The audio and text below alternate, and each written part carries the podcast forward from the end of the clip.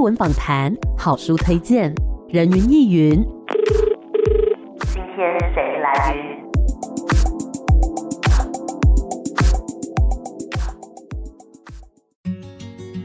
人云亦云。今天我来云，今天呢，人云亦云要带大家出去旅行喽。虽然说我们在录音室里面没有办法真的带大家物理上的去旅行，但至少我们透过这本书呢，可以带你来看看这个世界另外一个地方的风景，还有他们的风土民情等等。我们今天要跟大家介绍这本书是践行文化所出版的《旅行一瞬》，欢迎作者于新培。新培你好，Amy 你好，各位听众大家好。好，是我们今天呢跟大家介绍这本书《旅行一瞬》，是记录了你在哪些地方旅行的这个过程呢？这个《旅行一瞬》是记录我一个大旅行，那大旅行里面有十二个国家，它记录我前四个国家、嗯、是捷克、匈牙利、丹麦跟冰岛。哇哦，为什么那时候会踏上这个旅行呢？这讲起来很有趣，因为我在二零一二年，然后一直到二零一六年的时候，我人是。是住在法国，在巴黎。嗯、要离开巴黎的时候，其实就结束这样的一个旅居的生活，要回到台湾。当时就我觉得，也许我回到台湾之后，我就很难再有一个那么长的假期，然后可以什么事都不用去担心这样子的旅行。嗯、所以就想说，那不如我就。来一个大旅行，然后把欧洲尽可能的，就是环一遍，这样子。哇，真的非常的不容易耶！现在我们光是可能要去欧洲的某一个国家也好，可能都不是这么简单的事情。但是你一个人这样子游历了欧洲，关键字真的是一个人，嗯，就是在旅行中，然后一个人的那个状态。我觉得有时候我们在一天之中，我们也会有。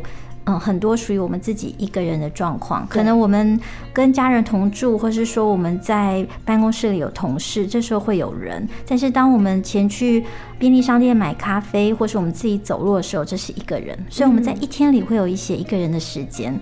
那旅行的话呢，因为嗯，旅行你就等于抽离了你原来的生活圈，然后踏上一个新的国度，所以那个一个人的时间就拉长。嗯。那如果从一个小时、两个小时的一个人变成二十四小时、四十八小时，然后甚至它就变成很漫长。然后如果是独居，这当然也是，但是因为像独居，我们日常生活中还是会跟生活中的熟悉的人会交集，嗯。但是在旅行中，我们是。独自一个人踏上旅程，而且都跟我们不认识的人相处。对，那我觉得那个。独自感，它就会加深。嗯哼，那这一趟旅程当中，你总共花了多久的时间呢？那个时候花了要三个月，哇，九十几天这样子。嗯哼，所以我们这一次呢，跟大家来聊到的这本书所记录的是在捷克、匈牙利、丹麦跟冰岛。如果要你粗浅的分类的话，你觉得这四个地方有什么不一样？哇，很困难的问题。嗯。其实这四个国家都非常的特别。嗯、那捷克跟匈牙利都是东欧。捷克因为布拉格它那个童话的风情很盛，所以其实我到那里的时候，我也觉得它确实就像大家想象中的，它充满很多童话的风情。嗯、那比较特别的是说，在捷克发现有有一些小城，它是可以用喝的温泉。对，所以我看到那个好有趣哦，呃、特别感觉到那种很特别的温泉味。那我住的地方原本也是一个公共澡堂改建成民宿，所以捷克很意外的让我感觉到是那个温泉的感觉。嗯哼。然后匈牙利的话呢，它很特别的是古城，还有。高大的树，然后跟壮阔的奥匈帝国建筑，它同时都在匈牙利布达佩斯这边产生。那库伦洛夫有山城，那匈牙利的温泉呢，它就是可以下去泡的，就 是它也是到处都温泉。所以很很开心的是，我在台湾就已经很爱泡温泉了。那在整个大旅行的前段，就是泡汤泡个没完，很开心。是在匈牙利很多可以泡温泉的地方。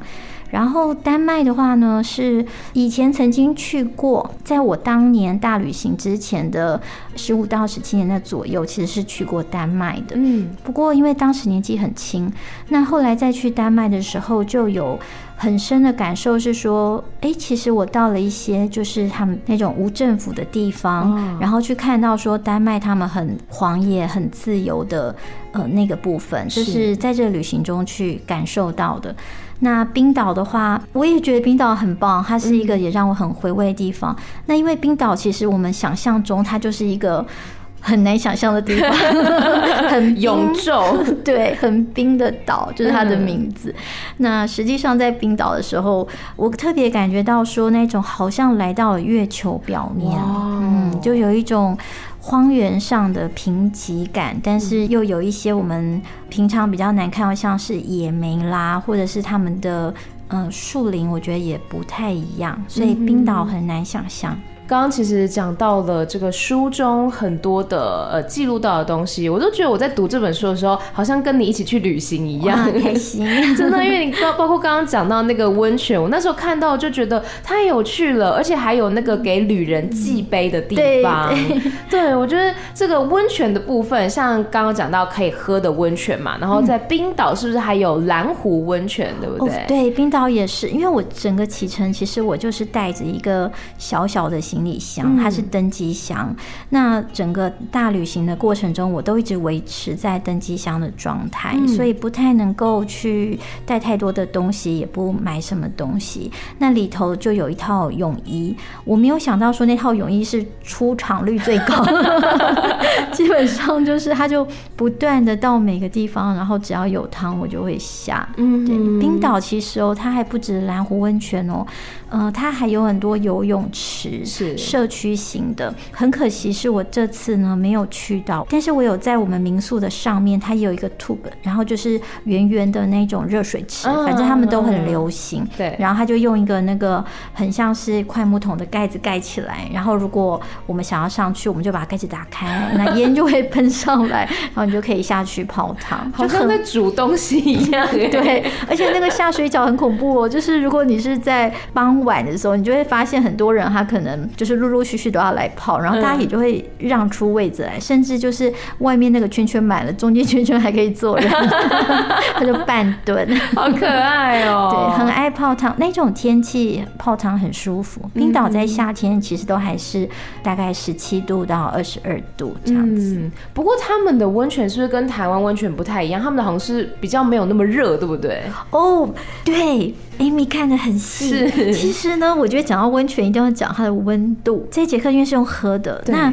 喝温泉的时候其实蛮惊讶的，因为很烫口，是真的像我们台湾温泉那种很烫的那种。对，它像在那个布拉格边边的几个。就是有两个温泉城市嘛，那我就记得我那时候在喝的时候，比如说玛丽安娜市，那它那个温泉大概是六七十度，其实就已经是烫口的了。对对。然后后来我到卡鲁瓦利那边更好玩，它有一个温泉长廊，然后它就是属于温泉喝到饱，它有很多区，然后甚至呢，它有一区它上面还会标明说就是小心烫到，嗯，因为它的温泉水已经到了九十几度哇，这样，那它就是了，对。它很自然，它也没降温，所以那个喝起来就是很烫。嗯，好，那有了这个期待之后，到了布达佩斯，知道可以下水，那种心情就是好开心。然后记得记得说，哇，第一次下水的时候，觉得怎么是温的哦？它大概就二十四、二十五度。那所以那时候就发现说，哦，原来很多的那个在布达佩斯的温泉，他们可能没有营业到很晚，大概七点啊。然后就会结束，我觉得有道理，因为太阳下山嘛，那它自然就会开始凉起来，嗯、然后就可能那时候就会冷了。对，也有烫的温泉，像后来去那个卢达温泉的时候就很开心，就是说它里面的温泉有分几个池，有冷水池，然后有温水池，那、嗯、还有一池是真的是热的。可是就是大概也泡了几个温的了，所以泡到那热的时候，发现自己好像功力就，对，功力就下降了。嗯哼，哇，很有趣。然后看到就是一边泡温泉一边下西洋棋的。对，我就觉得很好玩呢。就大家在这个泡温泉的时候，还可以一边看书。嗯，对，那个我就记得我那时候去的时候，整个人的心情是觉得实在是太有趣了，然后我都不知道我眼前看到什么东西这样。然后因为也没有准备很多的功课，就是说我大概迷迷糊糊的知道说它可能会有什么，然后它的方位，当然。住啦、吃啦，这个交通上，尤其是交通，可能大概的会掌握一点点，嗯、就是你住的地方跟它的交通环境。但实际上很多细节是到当地才知道哦，所以对于那种温泉文化，真的是觉得太有趣了。然后就跟着进去啊，然后要去买温泉券，然后要去换衣服，然后去看每个地方他们对温泉的设计，嗯，这样我觉得很好玩。真的，那我们现在来聊聊，就是在旅途当中让你印象深刻的吃好了食物，有没有让你印象深刻的呢？食物啊，嗯，有，我觉得是这样子，因为记得那个时候到布拉格的时候，因为在那个大旅行之前，其实我已经。准备好要打包所有的东西要回台湾了，嗯，所以其实很累。就是在整个打包过程中，自己有一点点感冒，还有就是因为房子要准备要退，嗯，所以其实再怎么累也一定要整理它，那就是体力上蛮透支了。所以后来到布拉格的时候，前面几天都在睡觉，那勉强可以起来的时候，其实也没有出那个民宿，就是煮很淡的味道的那个意大利面，嗯。那后来真的出去的时候也没有坐交通工具，就在附近而已，附近的小酒馆吃。嗯、就他一上来说，他那个面包就是还有三四片的面包，像白吐司，那吃起来就是非常滑嫩，嗯，然后 Q 弹。那在那种吐司呢，它就沾蔓越莓果酱，哦、然后有的是蓝莓果酱，然后再加牛肉，就是吃起来就觉得蛮特别，很好吃。嗯哼。然后像是布达佩斯，就是什么都很好吃，它有很多的回教的食物，然后有咖啡什么的，就很像清真寺里会有的食物，那些我也觉得很好吃。嗯。然后我发现哦，就是只要这个国家里面它有很多文化冲突，其实它的食物也会。有很多的融合，这样子很难想象。就比如说像是丹麦好了，就是其实北欧的食物感觉好像蛮难想象的。那实际上在吃的时候，就感觉到他们对于那种盐的料理很厉害，就是吃起来的时候特别有那种海盐的味道啊，然后会觉得说哇。好像真的有那种斯堪的纳维亚，虽然也不知道这五个字的意思，但就是觉得嗯，斯堪的纳维亚的海盐，然后那种感觉，就觉得嗯蛮好吃的。然后他的早餐就是特别，我觉得吃起来是他们很重视那种原味烹调，所以几次吃起来都觉得很棒。嗯，那冰岛的话，我就我对不对？冰岛那鱼哇，真的很厉害，它就从那个。大海的冰箱里捞上来的鱼，所以就觉得它的鱼肉就是吃起来很鲜美，这样子。嗯，然后我印象比较深刻，虽然我没有去，但是书中有写到是 炸猪脚啊，是不是？哦，对，炸猪脚也是好吃的。因为我看到那图觉得好好吃哦，它它真的非常非常好吃。它是在那个库伦洛夫那里，我也有吃。那因为其实德国也有炸猪脚嘛，那其实他们这边，我后来有在想，因为库伦洛夫它。那个河，然后那个山势，像我住在呃那个小山城的城堡里头的时候，其实民宿主人就跟我说，他们的那一段历史其实也是跟德国有很多的交集。所以我在想，如果你跟不一样国家，比如说边境很近，或者是你们曾经因为战争，然后有一些。不同的文化的冲突交融，其实那食物就会有它的味道。Oh. 所以其实，在那个地方，我吃到炸猪脚，就会让我想到哦，我在德国的那个小城吃到的炸猪脚，但还是有点不一样。因为就像我们说哦，其实布拉格它那边会加果酱嘛，那我觉得好像。加果酱的这种料理呢，它融合炸猪脚之后，也会让你端上来那个炸猪脚，它那个酱料的味道就是特别这样子，嗯，就带一点甜味喽。哇，我觉得听到我都觉得很饿的感觉。刚刚听到有吐司啦，有炸猪脚，还有鱼啊等等各式各样的料理。对。那在旅途当中，其实还有一件很重要的事情，就是住。关于住的地方，因为我看你好像大部分是住青旅嘛，但是也有一些是我觉得很特别。住宿？比如说你刚刚讲到的那个小城堡，对是怎么样的一个地方呢？其实我呃旅途中，在我最开始的规划，因为当时就知道说大概会是三个月，嗯，所以其实就想象说，在旅程中，一个是旅费的考量，然后还有一个是说自己的个性。那我有发现说，呃，因为青年旅社其实你会很多人在同一个房子里，那有一个可能就是说，其实即使你没有跟旁边的人交谈，但是其实当这个房间里有其他人的时候，我们有时候会不一定能够那么放松。嗯，所以在旅程安排中就告诉自己说，最少要有一半的时间是能够拥有单人房。那在比较昂贵的地方就要住青旅。嗯，那如果相对它便宜一点的话呢，其实就住单人房，让自己能够休息。是。那在住单人房的前提底下，其实我对于饭店型的比较不感兴趣。我对于民宿就会蛮感兴趣的，因为民宿会有 Madam，然后会有一些当地的各式各样的人。那像我说那个小城堡，他们其实是家族的心血，就他爸爸可能花了。呃，十几年，然后就是为了要打造那个房子，嗯、那里面就会看到很多他们心血这样。嗯，那我还记得有一个是应该是在冰岛吧，冰岛的那个可以看到海的房间。哦，对，嗯、冰岛那个是青旅，但是那个青年旅社我就很推荐，因为它是一个圆形的。嗯，所谓的半圆形是它面对海，它是半圆，但其实它是一个标准的圆形。嗯、然后在这个房间里面呢，如果我们住的时候，它每一个地方，它就是，比如说你这个房间里面有八个人，那他这八个人，他是用呃木屋型的，就是你的木床，然后每张床都非常的大，嗯，而你面对的呢，就是那种落地的，然后全玻璃的半圆形的，很广阔，所以是一个很大很大的房间。它它不是像我们小情侣说，好像六个人八对，然后你的窗户就是一扇窗，那它就是。整面，所以那个地方，我每次进去，我就有一种好像星际 大战，然后我好像穿着太空衣要到某个太空总署去，就非常辽阔的景色。嗯，对，它的景色很辽阔，然后夕阳就是在那里，其实大家也不会把窗帘拉上嘛，你就看着外面大海就在眼前，是，然后看各式各样的天色。还有就是说，因为冰岛呢，它那边有点特别，是。你永远没有办法知道你对床的人他们什么时候回来哦，因为像有些青旅，你在住的时候你会知道说，比如说最晚十一十二点大家已经就回来睡觉，然后早上大概就是。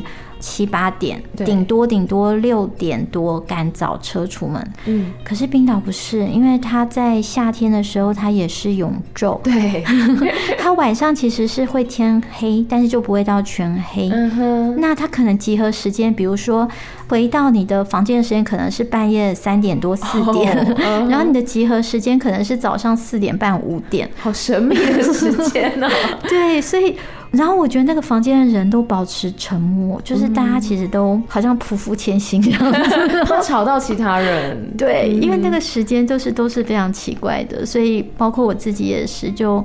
出去跟回来时间都不固定，然后也不确定，然后那个时间就是很梦幻这样。嗯，那这样旅途当中有没有遇到一些有趣的室友，就是同住一间的人，或者是说呃民宿的主人啊，或者是在住宿里面遇到的人之类的？有哎、欸，而且我觉得真的好多，就是可能因为我也蛮喜欢跟人家聊天的，嗯、然后还有就是比较容易挂着微笑，嗯、所以我觉得这件事可能会。在每个地方，其实都很容易会人家跟你聊天，或你跟人家聊天这样子。那我就记得我那个时候到布达佩斯的时候，是住在一个民宿。我觉得那民宿也蛮有趣的这样子。然后那里面呢，它就有几个房间。我一开始是以为就是它只有我眼睛看到前面那三个房间。嗯、那当然那个书里有写，就是我到后来发现它还有暗道，嗯、然后其实那个暗道里面还好几间。对对，就是很神秘的一个民宿。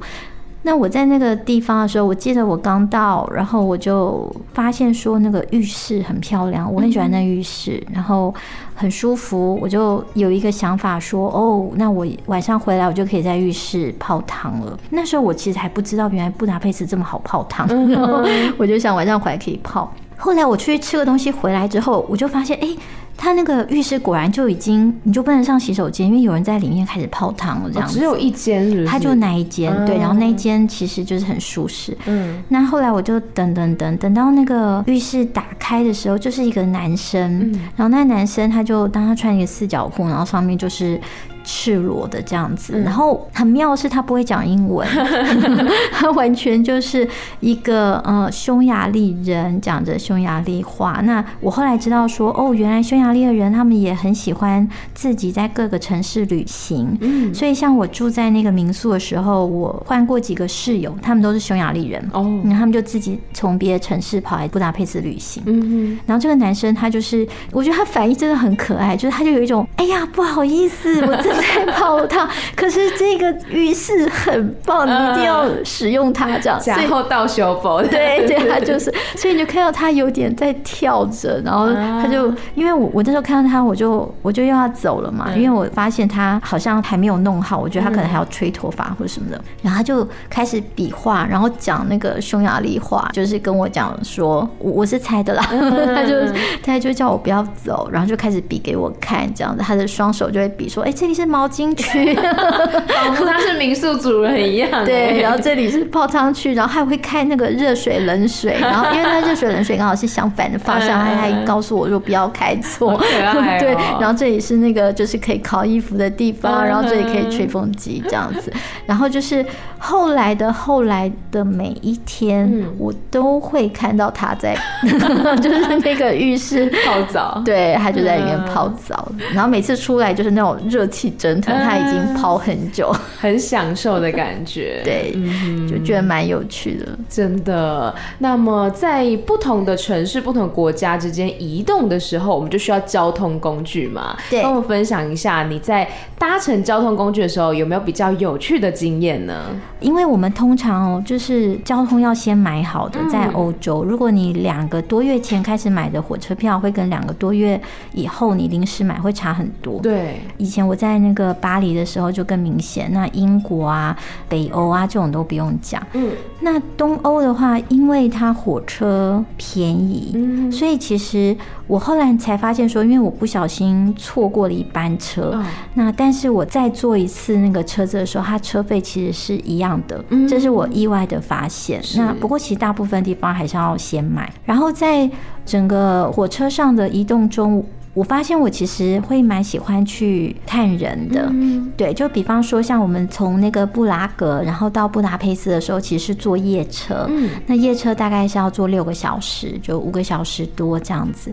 那我就一直在看对面，因为我们就是我自己坐的那个车子里面，它其实是，比如说我这个方向跟对面那个方向，那我就看到说，因为是坐那个二等车厢，其实我我有坐过那种最头等。嗯，就是头等上还有的那种，然后也有做过头等的，也有做过二等的。嗯，我觉得每一等都很好玩，就是 每一等都是不一样的风味。是，那那一次我做的是二等。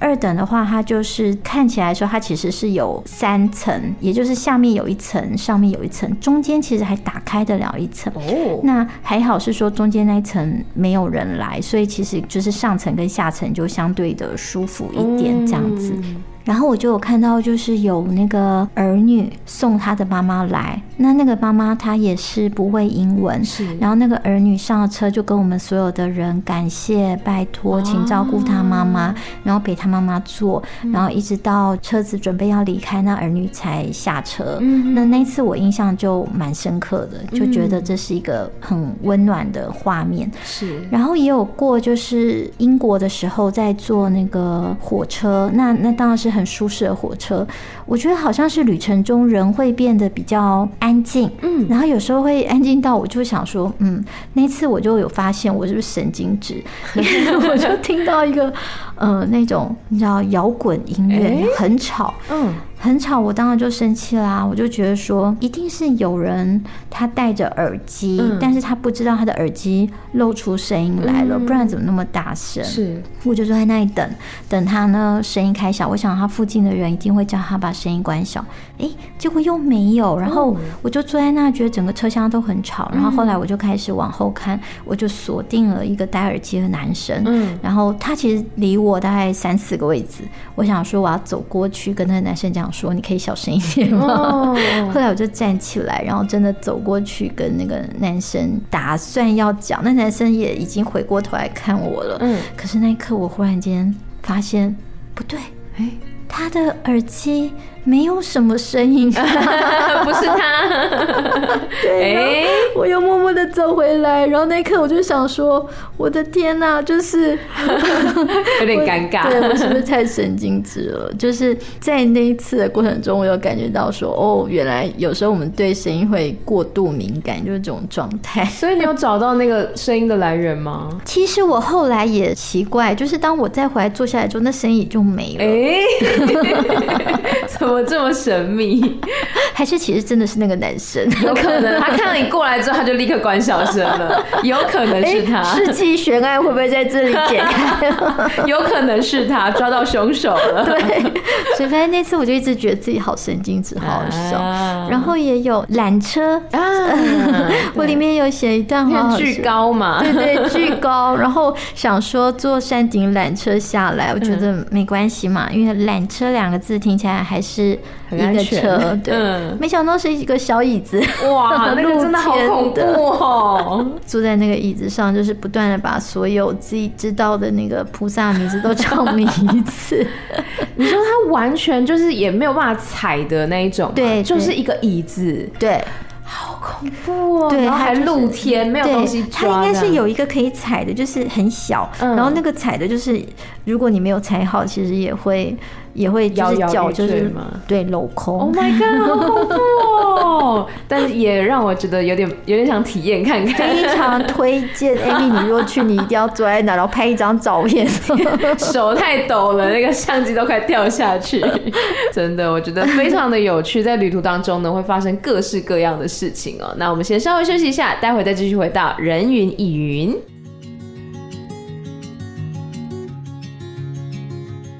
欢迎回来，人云亦云。今天呢，在空中跟大家分享的这一本书是践行文化所出版的《旅行一瞬》。欢迎作者于新培，新培你好，Hello，Amy 好，各位听友大家好。是我们今天呢跟新培聊到是这本书当中啊，记录了你的大旅行当中的前半部分，包括了在捷克、匈牙利、丹麦跟冰岛哦。我觉得都是对于我们来说好像很遥远的那个地方。方遥远的国家，但是在新培的文字还有呢照片当中，我们可以很生动的看见那个当地的景象哦。那么除了我们刚刚聊到的这些地方、这些故事之外，你有没有比较印象深刻的景点呢？我觉得整个旅程的每一个地方都让人很难忘，好像很难特别讲出什么景点 是要。要说的话，我觉得是那个散步的路途，就比如说像在布拉格的时候，其实是。并不是住在市中心，而是住在山上的那个山城。但是山城下市中心也不是很远，就是坐个巴士，可能两三站就到了。嗯，那像我那时候就是自己从住的地方，然后走下山，走到那个布拉格城堡。那在走的过程中呢，我就看到天上就有云，然后那个云就是一朵莲花，真的就像那个观世音菩萨那个莲花，好酷哦，很大。它很漂亮，那一转眼它就又不见了。但是就是那一朵很大莲花云就会印象很深刻。嗯，然后我觉得很多的画面，像在哥本哈根的时候，其实我那时候有一个路易斯安那现代美术馆，这里头也放了一张我很喜欢的照片，就是没有想到说那个美术馆它的前面就有一个这样子蔚蓝的海，就很像那个安哲洛普的电影《永远的一天》里面的那样的海这样子，嗯、然后在那个海上面还看到说那样的一个桥墩，木的桥墩上面，全部的人就坐在那里，然后都穿着各式的泳衣，像那样子的一个旅行的风景也很难忘。嗯、然后以景点来讲的话，当然我书里写的景点都让我觉得很特别，比如说是那个克里斯蒂安娜自由城，嗯、就是。在哥本哈根的那一种很叛逆、很颠覆的地方，或者是说像在冰岛，我们看到的北海，然后冰岛雷克雅维克市的那些风景，然后或者是说像是布拉格跟布达佩斯的几个山城，这些都会让人很难忘。然后像是那个黑钻石皇家图书馆，它其实也是这个封面的地方，就是说。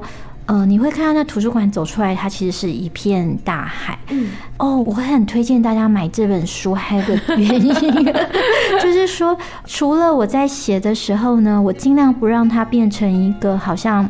Google Map 的那种 实用的搜寻，是因为其实我觉得现在的科技，其实我们只要一搜寻，都可以搜寻到很多的资讯。嗯，那我想要写很多是我们必须到当地才能够感觉到的东西，然后我想跟大家分享，让大家有这个想要去旅行的欲望，还有去感受说，哎，其实它没有到那么的困难可以到达，然后一个人也可以到冰岛去玩哦，是。这样子。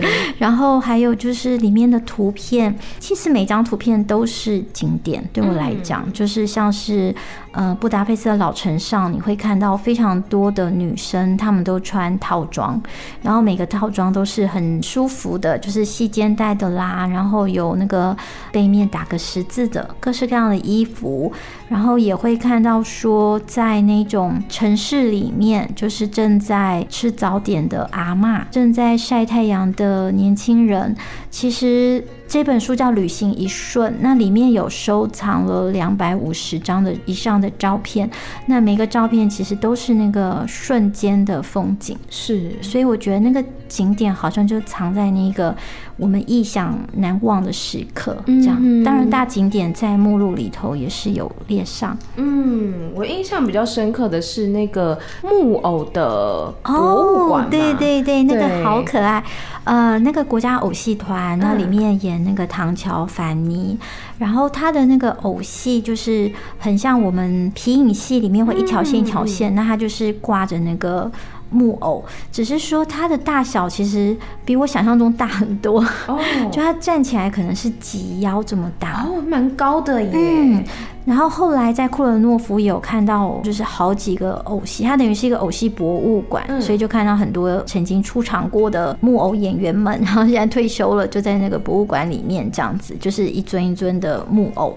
那在那个偶剧团里面呢，其实会看到很多熟门熟路的，像是爷爷带着小孩。我看他们穿着还有整个感觉，其实很多就是当地人，也不是观光客。嗯、那我甚至觉得呢，他们就是看过很多处。嗯，因为像在巴黎的时候，有一个剧院专门就是在放那个秃头女高音。嗯、那这个剧院的人很有趣，是他们是从二十岁，然后演到了六十岁，他们演了四十年，所以他们已经戏精了。嗯、他们在台上呢，他们的每一个，比如说他看报纸，他的眼睛怎么移动。然后怎么对话，每一个他们都演得很熟。嗯，那很特别是台下的人也有很多，我会觉得他们好像就是也看了四十年的感觉。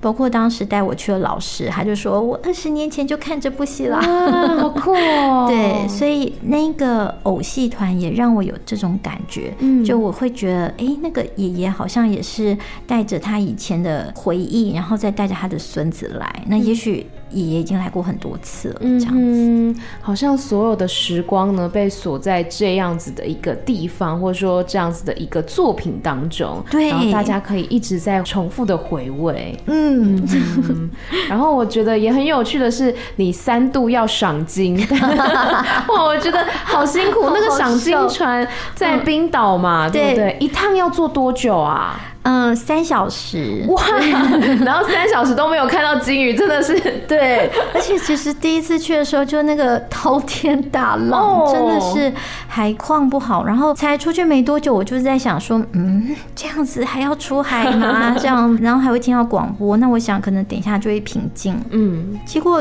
确实就是后来有比较平静，但还是一个非常摇晃。那我也已经忘记我其实是会晕车跟晕船，所以基本上还没有停在那个海中间的时候，我就已经晕到不行了。对，所以第一次其实就是既没有看到鲸鱼，然后也晕的乱七八糟，很不舒服。对，那比较有趣的是下来之后经过那个买票的地方，那因为我当时买票的时候就有多问了几句，多聊了几句，所以那个穿海军服的售票员。其实等于就认识我了，所以当我经过他的时候，他特别在问我说：“嘿，你今天赏金赏的如何啊？”这样子、嗯、很亲切。对，那我就跟他说：“呃，晕的乱七八糟，然后我其实也没有赏到金。”然后他就一副那种很 sorry 的样子说：“嗯、明天啊，明天再来。”好可爱、哦。对，那我当时也是睁大眼睛说：“可以吗？”因为赏一次金就是也是要台币大概三千块左右。哦、对，应该是这个价钱。没错，就是对对对，因为有一个套装，嗯，哦，那个套装里面还加上那个 puffin 咬的那个套装，这样子。那后来就是他说明天来，我当时觉得很开心啊，就每来一次你就赚到一次。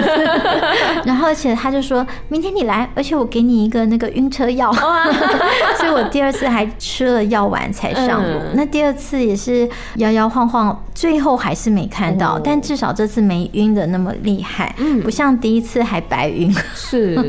所以第二次其实也有心理准备了，就知道说可能会看不到，是因为天气不好吗？嗯、对对。然后其实，在赏金的时候就有讲到说，有可能你会看不到金鱼。哦，嗯、但也不退费，也不退费，去搭一次船这样子，对，就出海一次，是是。然后到第三次的时候，哎，那个金鱼就真的就是在眼前，哇，然后非常的近，而且很大一只。这样子，然后下来的时候看到它的尾巴，嗯、那种感觉就很开心。不过我觉得人的那个心念也蛮重要，因为我第三次我就有觉得我这次一定会看得到的那种心情。哦、对、嗯，哇，所以就是要相信自己一定能做得到，一定可以看得到金鱼的。就是说吐到第三次应该会挤满，事不过三嘛。对。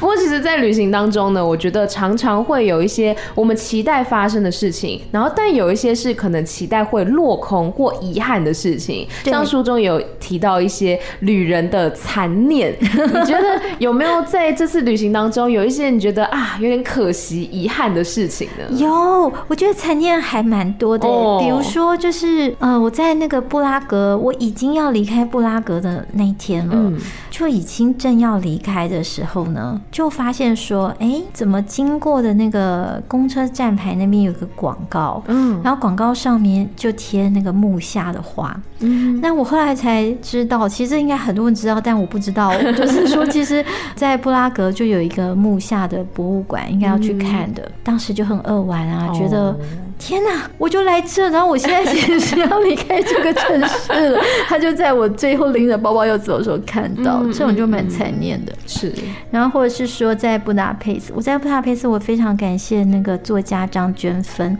就是。他告诉我可以去哪里玩这样子，那因为他也有在那个布达佩斯，所以等于说这个旅程，我觉得有他这个很聪慧的一些介绍，嗯、然后其实就也中间有一点陪伴，我就觉得哇，很棒，丰富的一个旅程。是。那在那个布达佩斯的时候，我记得他就特别跟我讲说，如果说要去这里的话呢，特别要记得那个就是有一个李斯特，那李斯特他们音乐学院里面都会有一些表演。嗯那因为现在快要入夏了，你可能要注意一下时间。Oh. 就是一旦他们那个夏季的暑期开始的话，可能这个学院就不会表演。Mm hmm. 现在搞不好还有一个尾巴这样，我就说好。那一边吃着眼前的大餐，一边就想说。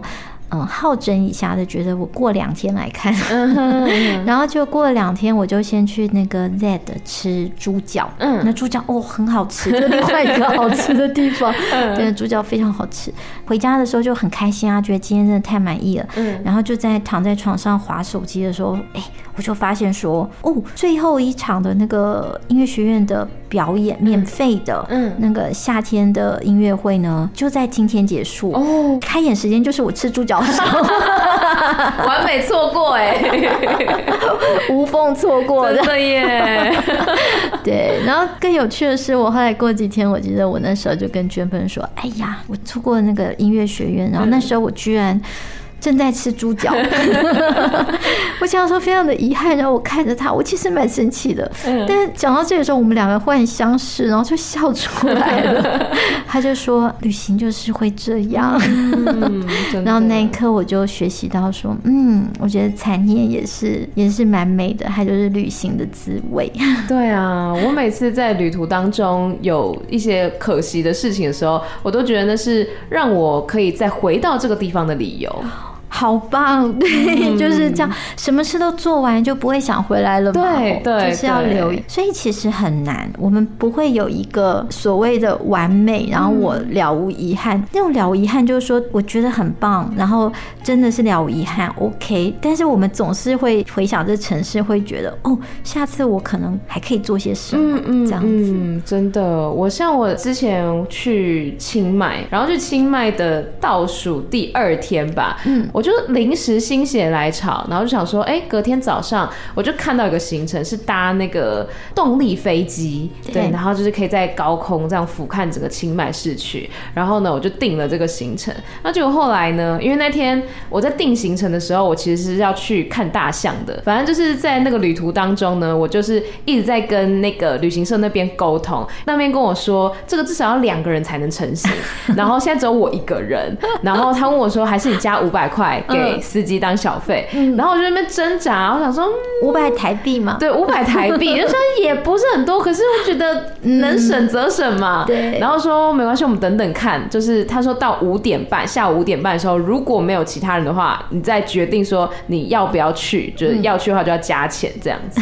然后就就这边等等等等等。后来呢，等到五点半就还是只有我一个。我说好，那我加钱。然后结果后来他就传讯跟我说，不好意思，我们发现那个场地这两天整修，对，所以是没有开的。他说还是你你十几号再来。我说那天我已经回台湾了。哦，想到这我就想到，真的，我觉得呢，嗯就是你中间很努力，对但最后就差那么临门一脚，没错没错这个残念就会很深。嗯哼，但是就会觉得说好，那我下次再回清迈，我就是要去搭那个飞机，我第一天就去搭。对，就会觉得我要完成这件事情，然后他就给了我一个可以再度回去造访的理由，这样。对，真的真的。嗯，那你在旅途当中有没有遇到一些旅人的善意呢？旅人的善意有很多哦，嗯就是满满的。其实好几个，像库伦洛夫那个民宿的主人，他很年轻啊，就是一个年轻的大男孩。我那时候要赶火车，所以其实我就跟他讲说：“哎呀，完蛋了，我我要来不及了，我要赶那个火车。”他就说：“好好，他跟我一起。”因为通常我们离开就离开，不会说还要跟着你这样子。嗯他就真的一路就拎着我的登机箱登机箱，然后让我可以快一点。然后结果到了那个地方的时候，就是我们其实要绕一段路，如果要上去，因为它是上坡路，嗯他就说走这里比较快。那就另外一个地方，其实它没有上坡的那个阶梯道，嗯它就要有点有我们要捷径对捷径，但是捷径就有点要爬上去。嗯那他其实是没有穿鞋子的，嗯他习惯不穿鞋，所以那个时候他就跟我说：“那我们就从这里上去好了。”然后说时迟那时快，他就把我的登机箱就扛在了他的背上，嗯他就这样扛着，然后就爬上那个小山头。我那一刻是非常的感动，因为我觉得就算是我亲密的朋友、伴侣，可能也很难会为你这样扛上去。对，所以那个就很感动。然后或者是说，在那个布达佩斯的时候，然后那时候其实我要坐火车，嗯就是准备要到机场去，那是一个捷径。那那个捷径就是火车要在某一个地方下。然后下之后要换乘公车坐到机场。嗯，那下火车的地方呢？其实因为我觉得好像那条路很少人会说要这样走，嗯，所以我当时一上车之后，我就问我旁边的男士，其实我不认识他，我就问那个匈牙利男生说：“请问一下，我现在要在这一站下，然后要去接这个公车到机场，这样？”他就说他知道这条路。嗯，那我说那那个火车站大吗？他说：“哦，那不是火车站，它就是一个小小的停靠点。”嗯，然后我就直接下车这样子。那我就说我很容易错过嘛。他说你非常容易错过，因为那个车呢，他说大概十分钟，对，只会停个十分钟，甚至更短这样子。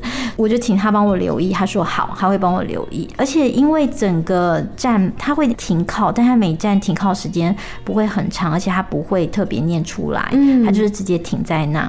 所以其实后来中间我跟他就聊开了，聊得很开，聊得超开的，所以就聊到其实我也没注意到那个时间，所以前一个站牌我也不知道就要到，然后等到忽然之间到的时候。他才忽然间猛然惊觉，跟我说：“就在就在。”突然啊！对，然后就赶快叫我去。然后我那时候要回头要拖我的车的时候，我发现他已经帮我拖了，就他已经帮我拿下来，然后帮我拖着那个车，然后就直接就到门口。然后到门口之后，我我就先下来，然后他就把那个行李箱拿给我，然后放到那个铁轨，几乎就是才刚放下来，然后车子就开走了。然后而且我们停下的地方其实就在。好几个轨道的中间，嗯，就是其实左边都还有轨道，所以等到车走之后，我就在想，刚刚那一刻发生什么事情？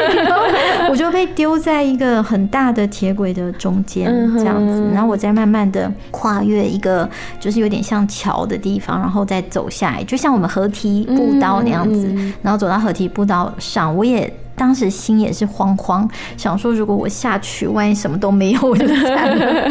还好一下去就公车站牌。哦，对，哇，所以其实，在旅行当中，真的会遇到很多人，可能有些你会跟他留联络方式，有一些就像这个匈牙利男生，你跟你有跟他留联络方式吗？没有哎、欸，其实蛮可惜的哦，擦肩而过了。这种没有留的也蛮多的，嗯、但是就是会，其实有很多留了，其实也没有联系，但是有的人留了，还真的。会偶尔联系一下，那大部分其实真的也就擦肩而过。嗯，我觉得旅行当中就是会有很多这样子的一个缘分，但就是在那个当下是非常美好的相遇，非常美好的回忆。对，嗯、像书中我就有看到，就是你问他说有什么景点啊，或者推荐的地方之类，然后他们都很热心的开出他们的口袋名单给你。对对对，像我我觉得这真的太有趣了。比如说我我没有写在里头，是我之前有。到那个巴塞隆纳，然后也是在巴塞隆纳飞机上跟就是一个法国男生聊天。他在巴塞隆纳北边的城市住很久了，所以他一听到我要去巴塞隆纳，他就开了很多有趣的景点。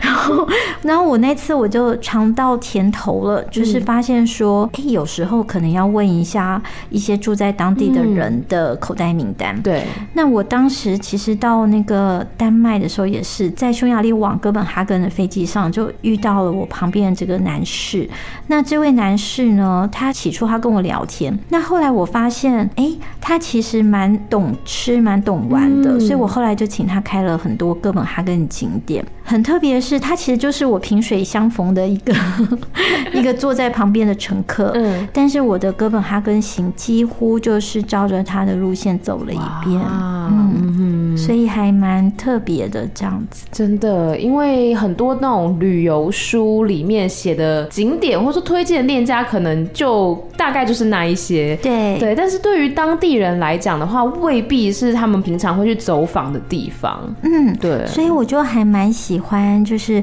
比如说，我觉得民宿的好，就是通常你住在一个民宿的时候，那个主人他会推荐你说，哦，哪里好吃，嗯、或是哪里你可以去，那那个是他们自己很在地、很懂的东西。对，那像那种东西，就是属于你要真的生活在当地，嗯、那你就会知道。嗯哼，没错。像我又想起我在清迈的时候，就是有一次，呃，因为我我带我朋友去嘛，然后我朋友很想要吃泰式炒河粉，就是 Pad Thai，对，然后。我就找不到附近到底有什么店家，因为我我其实不太喜欢在泰国吃餐厅，对，因为泰国的话就是很多那种路边的小摊车非常的厉害，对，小吃店、小摊车都很好好吃。然后我就去，因为我们那时候早上去穿泰服，我们去尝试泰服体验。嗯、然后结束之后呢，我就去问那个泰服店姐姐说，这附近有没有卖 Pad Thai 的，卖泰式炒河粉的？嗯、然后他就跟我介绍了他他们自己私房的口袋名单，然后我们就有走过去吃，就非常的好吃。哎、欸，你讲到那个泰国，我记得我有一次到泰国的一个海滩，哎，好像叫华沙吗？还是华兴？华欣，对，华兴海滩。哦，我觉得他那个海滩也是很很好玩，它附近有。有看到那个马，有小马，对，华西小马。还有就是它有很多的吃的，就是你刚刚讲那个泰式炒河粉啊，然后还有他们的那个很像 crepe，就是那个可丽饼还是什么那种泰式的，对对对对对对，那个也真的好好吃，而且泰国食物就是很便宜呀，然后又很好吃，很多样这样子。真的，突然开始聊泰国没关系，其实旅行只要聊到那个曾经去过，或是听人家讲都很开心。没错，就会有觉得有很多共同的回忆。对对，那就是我们一开始有讲到说，这一本书其实记录的是新培你一个人旅行嘛？那你对于一个人旅行这件事情，你会有什么样子的建议呢？我觉得一个人旅行呢，它很棒的，就是说它会让自己变得很专注。嗯，因为在旅程中，你就要成为那个不求人。嗯，当然我们可以问很多当地的人，我们一定有旅行的方法。对，可是实际上也随时准备好，说你万一有危险的时候，你要怎么自救。嗯，所以其实旅行中，我觉得会心会比较聚焦一点，就不会那么散乱，就是不会说是一群人的时候那种全然放松，但是还是会放松。他就有点松缓安住这样子。我的建议就是说，住的地方要先确定好，然后交通上可以先买好的票，有些就是要先买好。然后在整个旅行中，就是住宿要去查住宿跟火车站的距离，还有住宿跟市中心的距离，这两个都要先查到。因为像有些小城，你就不要去住火车站附近，因为你会发现说，当你到火车站附近，其实你还要坐一趟小公车，真正进到市中心，那个才是最热闹的地方。嗯所以就是等于同时两个都找一下，就会知道说你要去的地方，它其实你应该要住在市中心的地方，还是你要住在嗯火车站附近。嗯，比如说像是玛丽安娜市好了，或者是玛丽安斯基，它译名不一样。那假如我们要去这个地方，它其实大部分就都是围绕着那个花园的话，其实就是要住在花园附近啊。所以等于是说自己在做功课的时候，要把那个常常会去的地方的交通想进去。嗯嗯，对，这个然后附近的大概的环境啊，可能先做一点了解，这样子。那你有没有遇到什么危险呢？其实在这整个旅程中，三个月里我没有遇到危险，但是遇到非常多的惊险。那没有遇到危险的原因，是因为我大概不会让自己放在一个太危险的地方。是。话是这样说没错，但是还是不小心呢，在比如说在冰岛的时候，不小心因为赏金快来不及了，就上了一个男生的车，然后让那个男生紧急的带我去赏金。我觉得像那个举动就有点太草率了，因为万一我上了这车，他就带我去别的地方，我就掉，对对，我就惨了。但当时就是一个直觉，觉得哦，他可能是个好人，然后我拐个弯就到了这样子。还有他也真的是个好人，对，还好。所以这个我有时候想起来，觉得这就是一个小幸运了。但事实上，这个就有点不可取，就是最好是不要随便上那车。那我觉得有一些也要小心，就比如说比较惊险，像是说那个惊险，其实是你下车之后，你发现跟你想的不一样。就是说我在坐那个小孩列车，然后到山顶缆车的时候，我想象缆车下来的地方，嗯然后到那个坐缆车的地方，应该就是一个开的好好的路，然后很简单，嗯反正车上人也很多嘛。那结果没想到下车的时候。只有我一个人下车，然后在一个荒山里面，然后走那个阶梯上去之后，前面就是一个山路。嗯，那种惊险是属于内心的惊险，就是实际上它外在有没有危险，可能没有，因为它就是一座山，但自己走起来就会慌慌的，就只有一个人。然后像是说在，在我没有写进这书里，因为是后面的行程。像比如说在安达卢西亚那边，想要去看佛朗明歌舞，它其实是晚上十一点到一点的表演。嗯，然后你可以喝一杯酒就坐在那看。那但是其实到了一点以后，就要在一点的时候深夜走回家。嗯，所以那个路就会有一种心理的惊险。嗯，可是实际上来讲呢，因为在过程中已经都先确定好。呃，那个时间回来走哪条路比较亮，然后店家会开到几点？对、嗯，然后怎么样可以拐到饭店是安全的？嗯、就是那个路是已经先看好了，所以实际上应该还好。嗯，但是内心的那个惊险感也会在。是，所以在过程当中自己还是要随时做好功课。然后我觉得的确，就像新梅讲的是，有时候紧绷，但是有时候又是很松弛的，因为你自己一个人，然后你要随时提高警觉。但是你又可以很自在，因为你跟其他人一起去旅行的话，可能大家要这边互相等啊，或是互相问意见。嗯、但是你一个人，对你一个人，你想走就走，想停就停。就是我我记得我那时候在泰国的时候，有一次骑脚踏车吧，嗯、我就在路边看到了一丛芦苇，嗯，然后那时候刚好是太阳下山的时候，我就觉得太漂亮了，我就蹲在路边拍了十分钟。对呀，对，就是今天如果你有同行的旅伴的话，可能。就不太好意思 等你十分钟拍那个芦苇，那你自己一个人上路就会觉得很轻松，然后很自在啦。对，讲到这，我就想到我常常都在等夕阳，嗯、就是。差不多，我觉得这个时间会有夕阳了。其实我就开始在思考，我可能在哪个地方、哪个方向，也许我会看到夕阳。然后我觉得像那种等待夕阳的那种心情，还蛮浪漫的。然后自己也会被自己给浪漫到，说哇，真是一个浪漫的人。真的，我觉得在不同的地方看到一天当中的变化，你看到日出，看到日落，看。看到月亮，然后你在不同的城镇、不同的国家，我觉得是一件很浪漫的事情啊！真的。然后那种，嗯、而且我觉得每个人其实他可能他内心的浪漫都不太一样。嗯、比如说，有的人他会觉得哇，我今天如果可以吃两个小时的早餐，我很浪漫。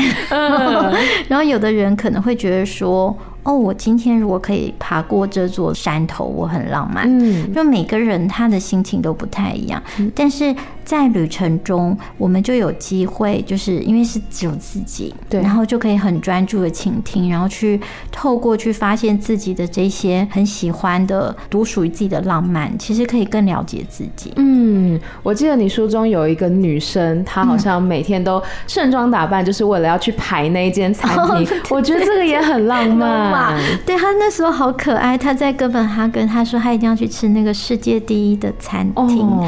那最后他还是没有排到，mm hmm. 但是我觉得他那一种心情。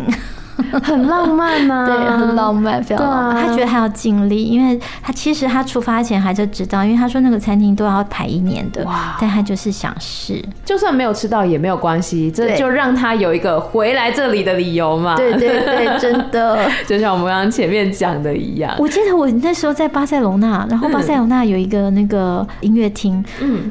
要去坐飞机那一天，我才知道说，哦，原来它有一个音乐厅这么的可爱，是可爱哦。嗯、然后里面有很多那种就是彩色的装饰，然后有一点水晶感，我就很想去。那后来最后一天，我就算我的时间，我觉得我可能去得了，嗯，但是一定只能够匆匆的，就是不能花太多时间。嗯、我还是硬去了。然后去到那个门口之后，就发现我进不去，哦，因为那天也很特别，平常都不会有，嗯、但那天刚好有个酒会，就在那个。音乐厅的大厅，然后他们很盛大的活动，嗯、必须要有邀请卡的人才能进去啊！我就很想进去啊，想说，哎，我会不会是天选之人？跟他们讲说，我很想进去，说不定让我进去。事实证明，天选之人真的很少，啊、所以我也只能够在门口。后来其实还蛮可爱，就那个我没有邀请卡，真的不能进去啊。他说，那一般这样好了，你就去上个洗手间，然后我就开个门，你你从那旁边进去，你就会看到我们整个家庭的样子，哦、这样子。对，所以我就真的去人家那边，然后上个厕所，撒了一泡尿，上个厕所，然后回来路过一下。对呀、啊，就是我觉得好好笑，然后就就走了这样子。嗯、是旅行当中真的有很多就是这种有趣的事情，或是一瞬间的事情，但是它就构成了我们整个旅途当中一整个画面这样子。对，然后后面回忆起来都是很美好的一些瞬间。是、嗯，那我们今天呢，关于这本《旅行一瞬》，欣培还有没有什么话想要对我们所有的听众朋友说的呢？非常的感谢你们呢，从一开始听到后来，那我相信你们一定是因为很喜欢 Amy 的节目，然后很开心。呃，就是你们也因为我的参与，然后没有把它关掉，然后继续听到最后。那非常推荐大家一定要来买《旅行一瞬》这本书，因为这本书里所记录的呢，其实都是我觉得好有趣，然后很想跟大家分享的事情。那一开始因为想象是说只有文字，所以在写的时候尽量就是让它能够图像化跟感受化。嗯，那后来是因为美编那边跟我们的主编曾敏英有发现说。